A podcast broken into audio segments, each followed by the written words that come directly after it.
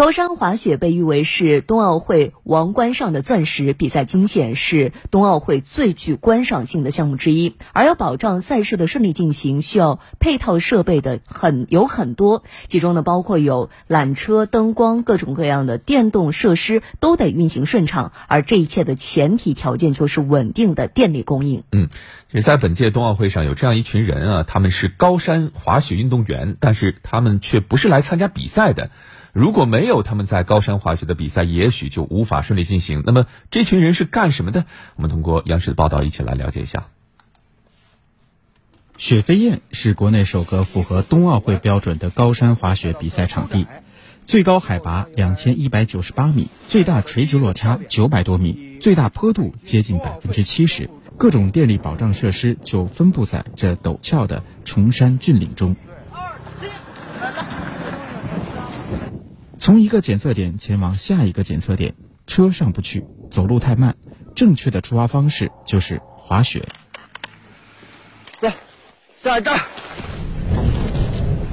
我叫刘正，毕业于哈尔滨体育学院，现在是国家电网高山滑雪机动运维班的班长。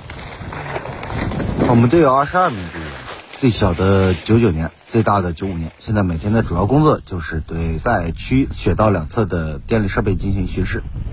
滑雪进行电力巡视，这活儿传统的电力工人可干不了。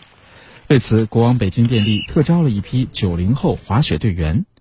可是刚来的时候，这些学体育的小伙子滑起雪来十分帅，说起电力一脸懵。中学顶多就一个开关、一个电阻，还有灯泡，就这没了，串联并联。这回就太多了，小流器。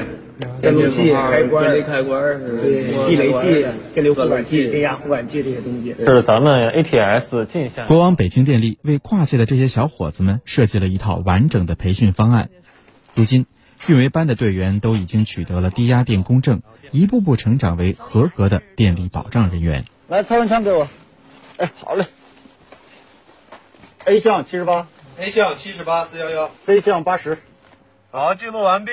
好，我们平时滑的都是保障人员用的技术道路，从山顶至山底的距离大概是八公里左右。不算上巡视的话，队员最快的已经滑到了七分半钟，完成一轮巡视大概在一个小时左右。他们是滑雪技术最棒的电力人，他们是最懂电力的滑雪人。这群跨界的九零后每天默默地滑行在雪飞燕，没有鲜花掌声，却有着无比的自豪。